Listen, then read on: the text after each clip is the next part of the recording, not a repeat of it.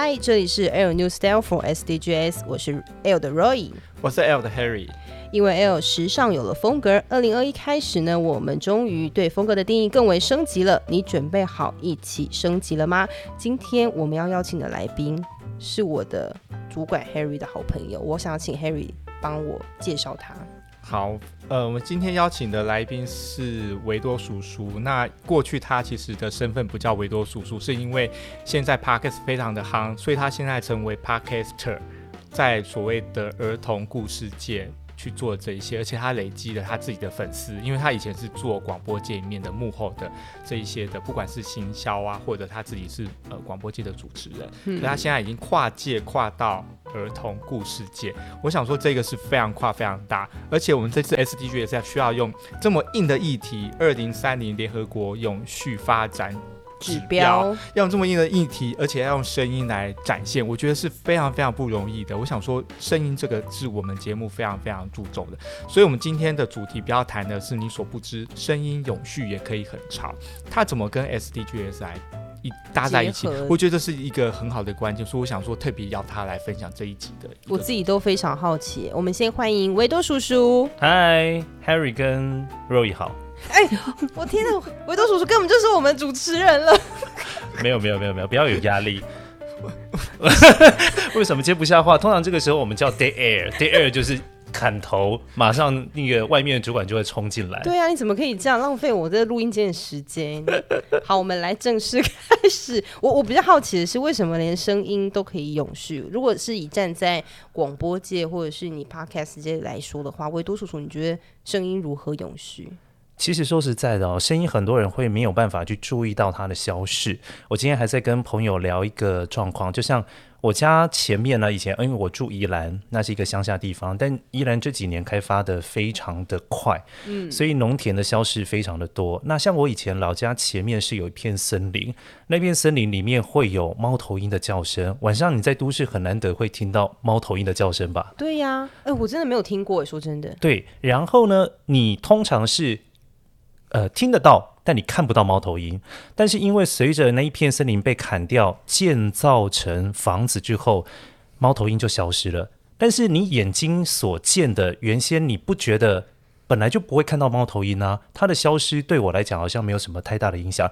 可是你从声音上面去观察。猫头鹰是消失的，所以这是呃，在七零年代的时候，有一些专家他们就强调说，人类要注重的不仅是景象的环境的改变，也要注意这种深景。深景的变化是让大家没有办法去观察到的，但是它的消逝是一去就不复返。我听到这个很有感触，是因为最近才刚追完那个《天桥上的魔术师》，他有一句金句就是在讲说。消失才是真正的存在。很多时候，真正存在的东西，其实我们不会去注意到它真的存在那边。等到它真的不见之后，我们才知道它真的存在过，而且它为什么这么重要。所以刚刚那一段话就是在讲说，从可能是一个环保动物，呃，不是环保动物，就是一个需要被呃永续。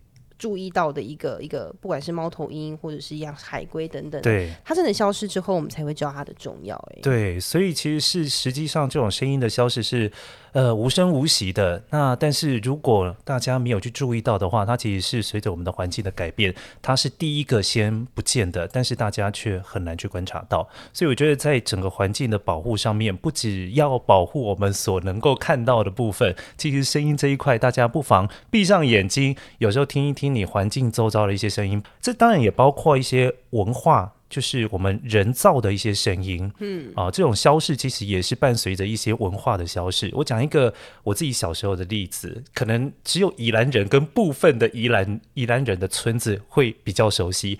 我们有一种呃，在我小时候大概是三十几年前，有一种车子呢，它是卖百货的车车。就是他会卖什么女生用的那种呃明星花露水，嗯嗯嗯，然后会卖一些什么传统妇女使用的一些呃需要化妆使用的东西，但他也有卖居家百货，像比如垃圾袋啊，或者是扫把什么之类。它是一辆车，然后那一辆车的出现呢，常常就会讲说高 C 啊来啊。高 C 啊，嘎迪来啊，我也听不懂什么叫高 C 啊，但它就是代表着它的那家商店的名称，但是它是一辆行动车。嗯、那这辆行动车其实是开启庶民生活很重要的开关。我如果买不到这些百货的东西，我在日常生活当中会遇到困难。所以这个声音的消逝，就后来他生病过世不见消逝，他也等于是说，我们的日常生活已经转变到我们也不需要它了。嗯，这个生意的消失，其实代表着也是一种文化的呃越来越不被重视，或者说越来越消失的一个状况。它算是一种无形的文化吗？嗯，应该说这种销售的形式在以前是存在蛮多的，但是你拿到现代来讲的话，它可能现在呃不太有人会需要说有一辆车再再来很多百货，然后你去跟他购买，这种销售形式应该是相对比较被动啦。在在早期，可能三四十年前，这是非常需要的，但这个声音的消失，就也等于说这个时代已经过去了。Harry 很有感觉，对不对？嗯、我有感觉，但是我我想讲一下，就是其实早上就是我在蕊稿的时候，其实维多叔叔有传给我一个孔雀的声音。孔雀的声音可能在乡下的地方你可能会听过，可是就像刚刚所讲的很多声音的消失，我我相信有很多人没听过孔雀的声音，只听过可能没听过哎鸡的声音。可是我觉得孔雀只是一个举例，有很多更多的保育类的生物，其实它是都是有一些声声音的。那我我觉得有其他集我们有在讨论到，比如说美丽台湾，它可能讲的是环境的这样的一个氛围。嗯、可是其实我们常常去看美丽台湾，比如说齐柏林老师他的这个，其实我们会有一些配乐，有没有这些？可是其实我们真正想听的可能是海的声音，嗯、那个才是更纯粹、更自然声音。我在想说，哎，特别我们来谈一下声音这件事情在自然上面这件事情为什么的重要？我想问，孔雀是什么声音？我我觉得现场可能我们这个节目当中马上就可以播一段给大家听啦。那放给我听一下。好，孔雀声音是超乎你想象，就觉觉得说，哎，奇怪，这声音怎么那么不像孔雀该有的那个样貌？因为孔雀看起来其实是非常缤纷，但它的叫声其实是非常的干扁，就是。呃，你可以形容它真的是一种该该叫，嘎嘎的那种声音。我我模仿不来，我可以模仿很多动物，但是我模仿不来孔雀。孔雀的声音真的是很奇特。那那个声音呢，其实是我在美国收到的。在美国有一个城市叫 Arcadia，它在加州。它是一个蛮好的一个区域，就是呃生活比较富裕的一个区域哦。然后那个区域呢，它的市徽呢就是一只孔雀。嗯，那你就觉得很奇怪，为什么一个城市用用一个孔雀来代表，表示说它一定很多孔雀？诶，没错，他们那边就是有一个孔雀园，而且他们的孔雀跟这个城市的生活是在一起共存的。他们经常除了这个孔雀园之外，他们在街道上面。可以看到孔雀，所以他们有时候像最近不是有一部呃视频在网络上疯传，就是熊妈妈带着小朋友过街嘛，然后大家都停，所有人都停下来。哎，这种情况在美国的那个孔雀的城市，就是 Arcadia 也会出现，它的孔雀可能会出现在路中央，所以大家要停车停下来让它过，然后它有可能会嘎。该该叫啊啊啊！这样一直叫，边走边叫过去，类似。但有时候是生气的状态啊，然后就就会叫。所以我觉得说，像这种呃人与环境，它原先应该是我我猜那个座城市有可能很早起就有孔雀的存在，但是人人类的进来，你不要去破坏它的生存权利，也就是说，变成这个城市是跟这个孔雀是呃互相共生在这一块土地上面的。我觉得好感触，是因为。因为你刚刚有特别提到说，以前三十年前你在宜兰可能有一个行动摊贩车有那些声音，嗯，然后包含了你出去可能去国外，然后因为采访的机会，然后特别碰到你有听到孔雀的声音。但是其实我发现现在应该很多年轻人他们。居住的环境里面，尤其是在城市里面，他们其实对这些东西是没有意识到说，原来这些东西消失了，嗯、原来这些东西其实曾经存在过这个地球，但我不知道。但这些东西好像对他们来说也无所谓，所以才会更显得说这个东西永续下去的重要性。诶，其实啊，有些时候。呃，没有注意到不代表它不重要，因为通常就是失去之后，我们才会知道它的重要嘛。所以在我的故事频道里面，会用了非常多大量的环境音效，比如说海边的声音，或者是鸡的叫声。早安，早上的时候，鸡会跟你说早安，会咕咕咕这样子。狗叫也会出现，但不同狗。呃，大小犬它的声音也会不一样，所以我置入了很多的这个声音音效。其实基本上有一些是，但是音效库它是会最最漂亮的音质，但是有一些你可能搜集不到，你可能就要自己去处理，自己去找这样子哦。我会希望说小朋友。从小的时候，在听故事时就能够注意到这些很稀松平常的声音，因为声音可以连接到很多记忆。如果你小的时候有特别去注意你的环境。你的周遭，你的即便是上课的一条呃过程的路，就是上学的一一条路，它可能有某某些声音的存在，你去注意到它，它以后可能都会变成你生命当中很美好的一种记忆。哦，原来维多叔叔的故事。这么的有教育性质，我觉得好感人哦。嗯、呃，因为那个声音，我觉得是对我来讲是呃，我觉得有一种疗愈感。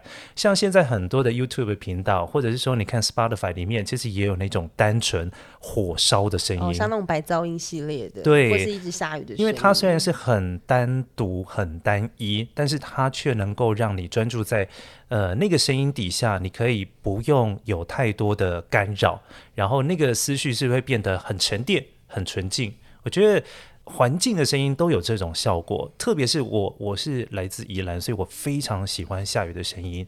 它它不单只是那个下雨的滴滴答答的声音，而是下雨它会带给你某些很安静的特质。我常常讲说，下雨就是一种调节器。你会发现，下雨的时候，所有的车、所有的人自动都会变慢，因为下雨。所以下雨呢，它是大自然当中。最厉害的调节器，它逼你不得不静下来，因为你的行动会变得很缓慢。那你也会因为听到这样的声音。越来越舒服，越来越缓缓和，所以在 Spotify 上面真的有一组歌单是全部都是下雨的声音，有森林下雨的声音啊，森林加上河流的声音 啊，森林的下雨的加上河流的声音，或者是在大都市呃淋在这个屋檐上面的水滴声，所以那个其实是呃自然环境的声音，如果我们保存得好，其实基本上它也算是一种对于我们生命当中的一种疗愈的呃素质和元素。很重要。我们刚刚都是在谈一个比较无形的东西，就是声音。嗯、那回归到就是有形，因为我们这次是要谈 SDGs 嘛。如果说是有形的一些东西，嗯、比方说像消费的话，呃，因为我刚刚看维多叔叔立刻就是拿了一个很厉害的 餐具组合，呃、可以帮我们介绍一下。如果你在一般的呃，就是在呃永续环保的这个上面，你通常都会做哪一些事情？比方说。呃，随时带着一个餐具吗？还是说要不要帮我们介绍一下？对，其实基本上我觉得也不是刻意去做，而是这一件事情，我觉得做很多事情呢、啊，都要一个初衷，就是如果跟你没有息息相关，你硬要去做的话，你会觉得很辛苦，因为那会变得很刻意。那我自己很有感是，我家里有大大小小的塑胶袋，我会觉得好困扰哦。所以呢，我就会想说，那这就是启动我一定要去用环保。呃，带的这个原因哦，所以我就自己去买了一个环保袋，所以我呃背包里面随身都会有一个环保袋。然后呢，为什么会用这个环保餐具？也是因为。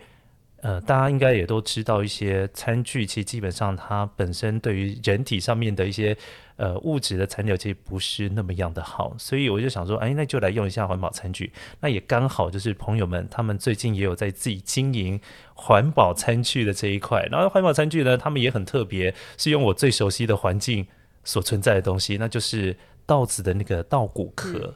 他们用稻谷壳去把它压制成环保餐具，所以这个环保餐具呢，呃，会带有一点点那种稻谷的味道，所以天然的味道。对，所以你吃起来的时候会觉得，嗯，好像，呃，它好像附加另外一种风味给你。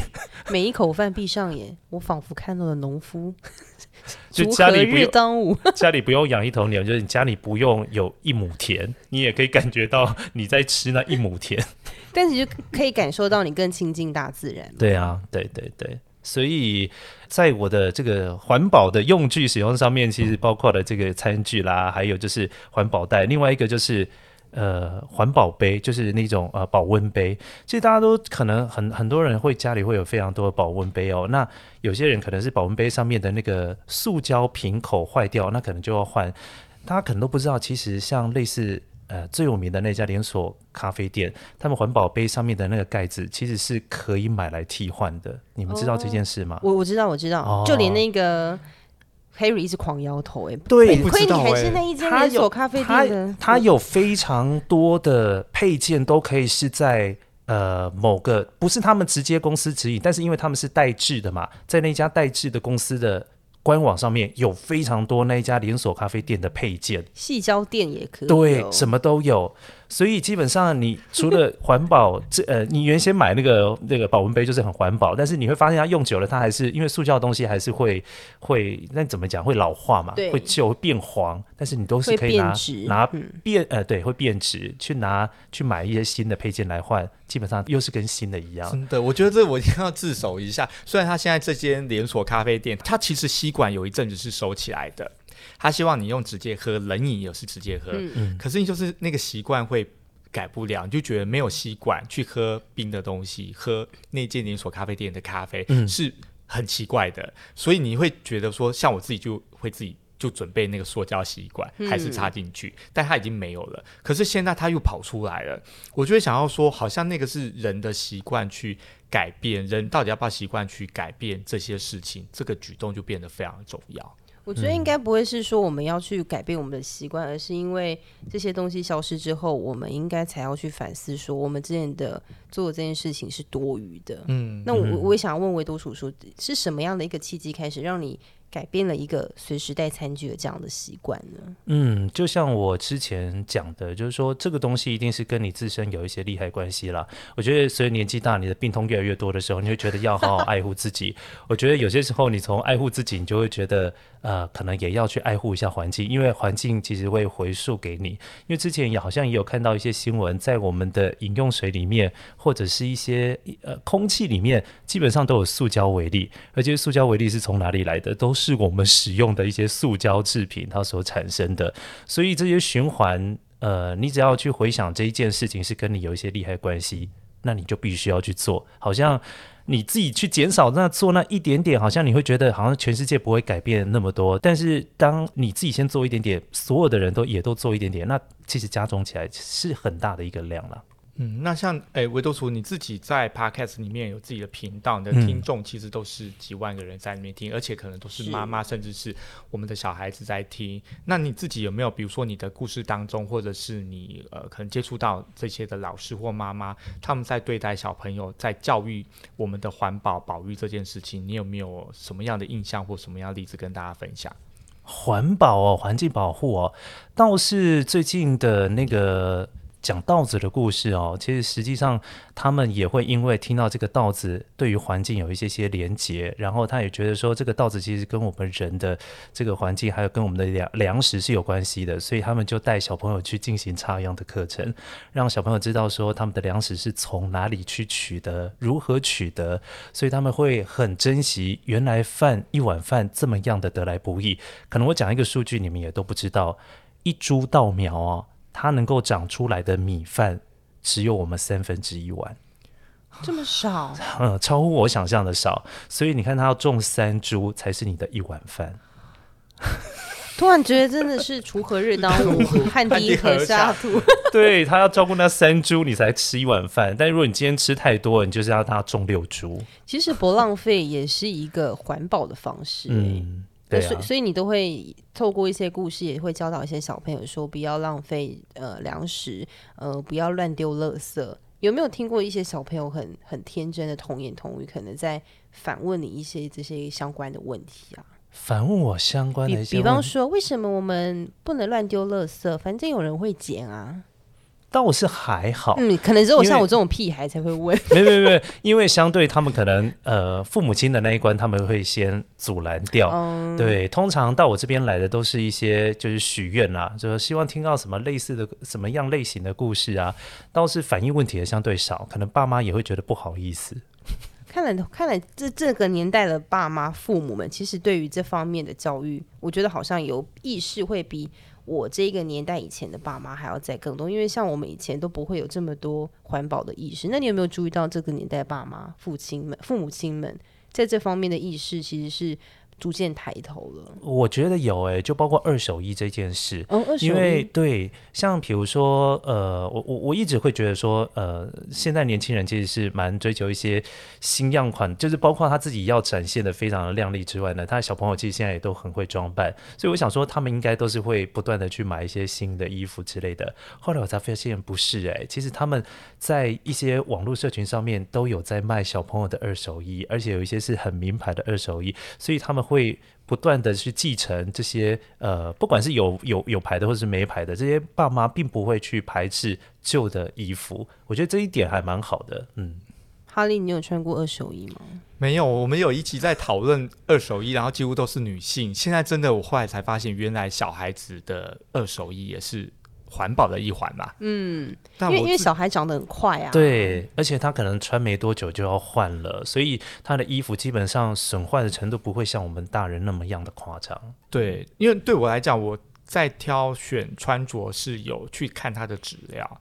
因为我觉得有些质料它可能真的可能要符合一些规范啊，或者是它是一些环保的，我才会去穿。因为有些它的质料真的没有很好，你不穿穿一次就丢了，那也很可惜，也是浪费。所以我觉得不管是二手衣，或者是对我来讲，我去我会去看那个材质，它是从哪里来的。嗯，穿得久，然后。呃，耐用，这也是一种环保的作为啦。因为 如果你一下子这种快时尚穿了一下就丢掉了，不断的汰换，其实也是造成很大的这个环境的伤害。嗯，我觉得大家都该学习断舍离。对，我们有一集会讨论到断舍离这件事情，哦、对对是没错，整集都来讨论断舍离，因为我觉得这样听起来大家都有一些共同的，不管是塑胶或不管是二手衣，乃至于就是所谓的带环保的器具这些东西，都已经是大家的一个共识。嗯、而是说二手衣啊，或者是刚刚讲断舍离，其实它已经是一种行动的东西，就变得非常大家可能没有那个意识。可是现在我们可以有我们的 L 的 SDGs 这样的一个 Podcast 节目，可以来告诉大家，其实这也是可以做环保的，嗯，对，哎，我还还想反问维多叔叔，因为其实你是呃从广播界到现在 Podcast 界，你一定有很多去呃不管是国内国外的采访经验，你有没有看过一些很特别，可能就是爱护地球，或是有一些怎样很深刻的一些印象？比方说你看到呃某某人在消费上，或是某一个组织团体在消费上的一些行为的改变，比方说可能以前我们。学校或什么样的单位来讲，他可能以前会订一堆报纸，结果后来就就会减少订报纸的一个方式。嗯、那如果对你来说的话，你有没有看过一些比较让你印象深刻的？在我大概三十出头的时候，应该是十年前的时候，哦、那该是两年前的事情。呃、我曾经做过一系列的节目啊，然后那个节目其实基本上都是在采访农夫。那你会想说，农夫是那种六七十岁、五六十岁老农夫吗？不是，他们都是现代农夫。那因为农夫呢，基本上有一个聚落，都在宜兰县的员山乡，然后叫深沟村啊，深沟村。然后他百分之九十的农夫都不是宜兰在地人，他全部都是外来的外地的小农。那这些小农呢，他们讲究就是一种崇尚很自然，呃，自给自足。不要过度消费，所以我访问他们的时候，我真的还蛮感动的。就比如说，他们有一个市集哦，那是后来因为宜兰在这个地方，呃。呃，一直在经营这些小农的这个，还有这个友善耕作的这个呃营运的方式，所以就为他们成立了一个叫星期五市集。这个市集呢，就办在宜兰县政府底下的大厅。那每到礼拜五的时候，这些小农们都会聚集在那边卖东西。那那卖呢，其实是卖一种友善的氛围啦，因为他们卖的其实基本上都是。呃，有机的，但是你会发现说，在那个当下，他们有些时候认识的农夫会是回到最原始的状态，他不鼓励你过度消费，但是我们可以以物易物。我今天种了有机的地瓜，我跟你换有机的玉米。所以他们的那种生活形态，虽然都不乏是一些外地的年轻人，然后呃学历也很高，有些还是国外回来的，但是他们在这样子的一种呃，他们认为友善环境，种一些有机的东西，然后吃足够的食物，不要过度消费，对他们来讲，这样的生活是他们目前正在追求的。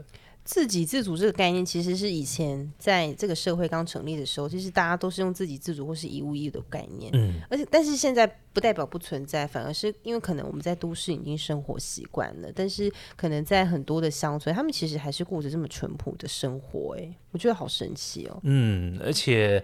每一个人都充满了故事，很多人是从外地来的，但是他们都说这一块土地会黏人，所以他们常常讲一句话叫做“日久他乡变故乡”，所以依然后来都变成他们的故乡。那我觉得是因为你对于这一块土地有一些付出，付出之后你会有情感，情感上面会有连结，有连接你就会黏住你，然后你就会留下来。感动到说不出，因为因为你刚刚说会黏人这件事情。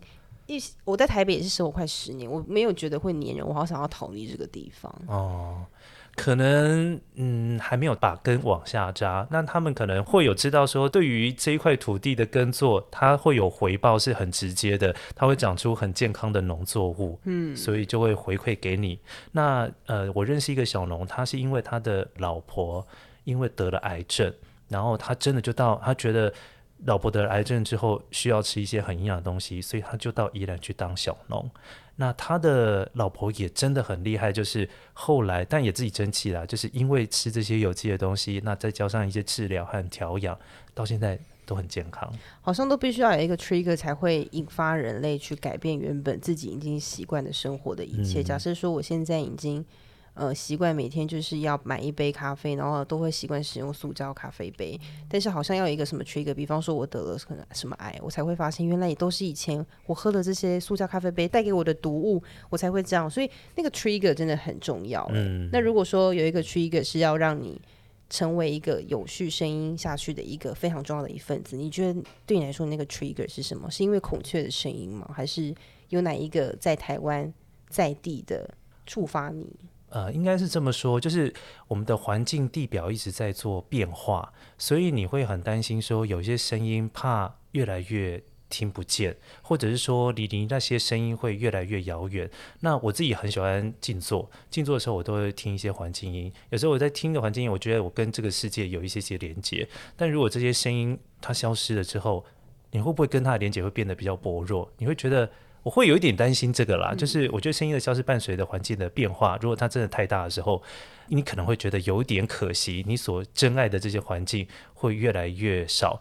呃，就好像现在我们现在依然有很多的民宿在盖，然后原先呢，我们晚上可以听到的都是一些蝉叫，还有那个青蛙叫声。嗯但是因为民宿盖的越来越多，你现在听到的都不是这些声音，你听到的是他们在民宿里面唱卡拉 OK，好 好真实，还有临场感。所以你会觉得你，你你你明明是住在一个乡下，原先你可以享享受这个地表上面自然的声音、环境的声音，但是结果因为换来大量的人潮来消费你的城市，然后你必须要去接受从自然声音转变成人工的声音，而这些声音是让你。没有办法静下来，而且非常厌恶的声音，我觉得这是非常可怕的。这好像就是要呼吁，就是像维多族住宜兰，然后若一住苗栗，苗栗我住花莲，其实我们都比较是在乡下。可是老实说，我要说的是，因为现在的周休二日或者连假的安排，其实大家都比较喜欢去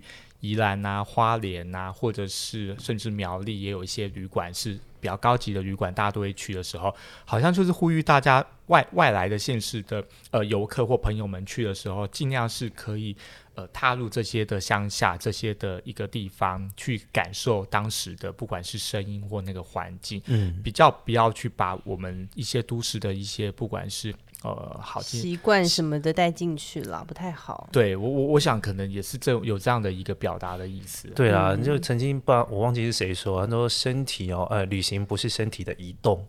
如果我们就是从台北然后到宜兰，然后你还在就是从台北唱卡拉 OK 的习惯，再带到宜兰去唱卡拉 OK，那个就真的是叫身体移动，移动到另外一个地方，那不叫旅行。我觉得旅行应该是你要去更多跟这块。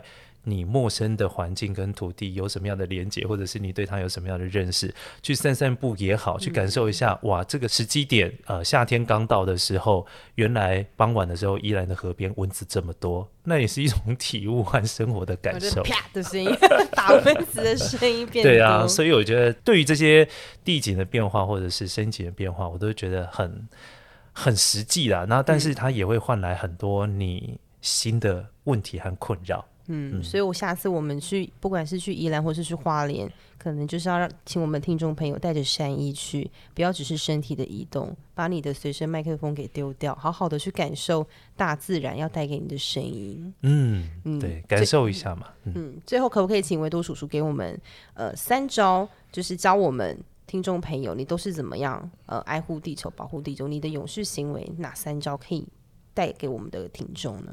这我昨天想了很多，但后来发现，哎，我还蛮常在做的。因为像宜兰啊，那个湿气很重，所以你除湿机会不断的运转。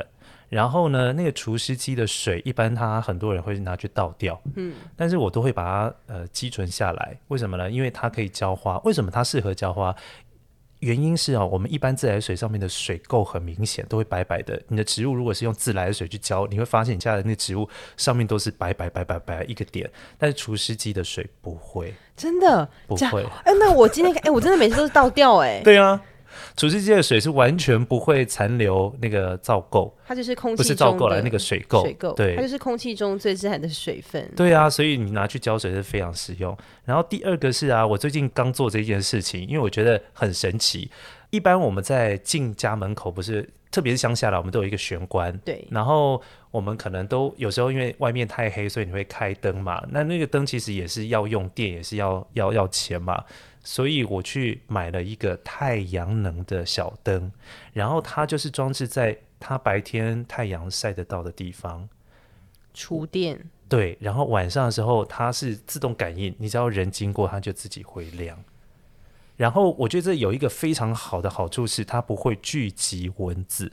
一般我们开着灯的时候，它会一直亮着，所以它会一直聚集蚊子在上面飞啊，很多，特别是乡下多到要命。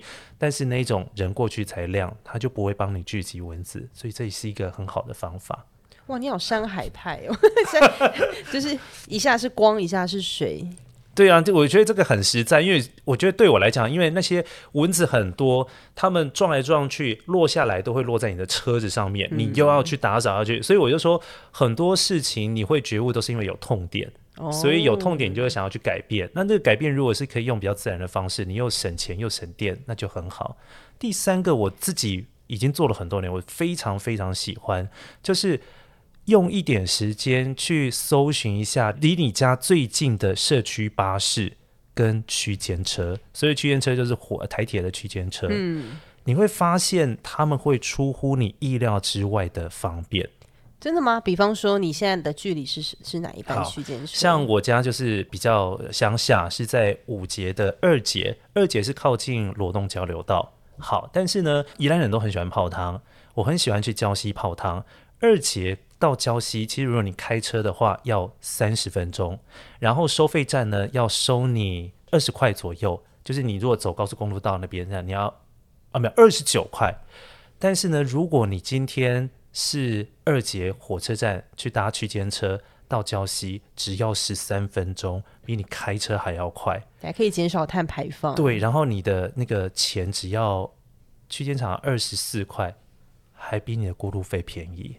所以就说，嗯、呃，有些时候你去，你会觉得可能有一点点麻烦，但实际上你直接去做的时候，你会发现又省钱又省力，速度又变快，还可以带来省钱的美好。对啊，而且很多我不晓得台北啦，但是我觉得宜兰那边有很多的区间巴士，它它基本上都是在一些偏乡或者是比较小的城镇在走，有些时候它基本上也都是免费的。嗯，所以你在那边绕来绕去，它。不收你一块钱，然后你只要对的时间搭上去，而且特别是宜兰，因为很多雨，你如果很多人是骑摩托车，还是相对不方便。但是你搭上小巴士，其实你要去的地方基本上都会有到。所以我就觉得，大家花一点时间认识一下你周遭的交通工具，就是大众交通工具，你可以使用交大大众交通工具来减少碳排放量，但是对你的生活有时候是加分，便利性加分，并不会是让你更困扰。